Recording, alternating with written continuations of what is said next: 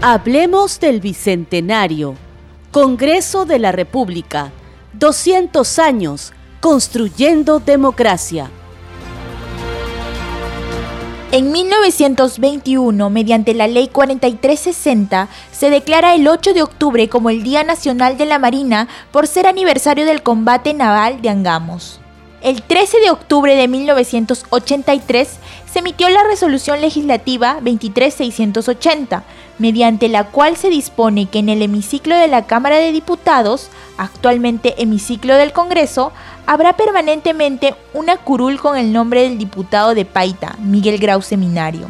Asimismo, en la lista de asistencia de las sesiones plenarias se comienza con el nombre de Miguel Grau Seminario y la representación nacional dice presente siendo una señal de respeto, ya que siendo congresista pidió permiso para ir a defender los intereses peruanos al mando del Huáscar en la guerra contra Chile, muriendo gloriosamente el 8 de octubre de 1879 en el combate de Angamos.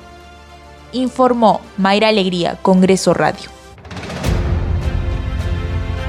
Hablemos del Bicentenario, Congreso de la República, 200 años Construyendo Democracia.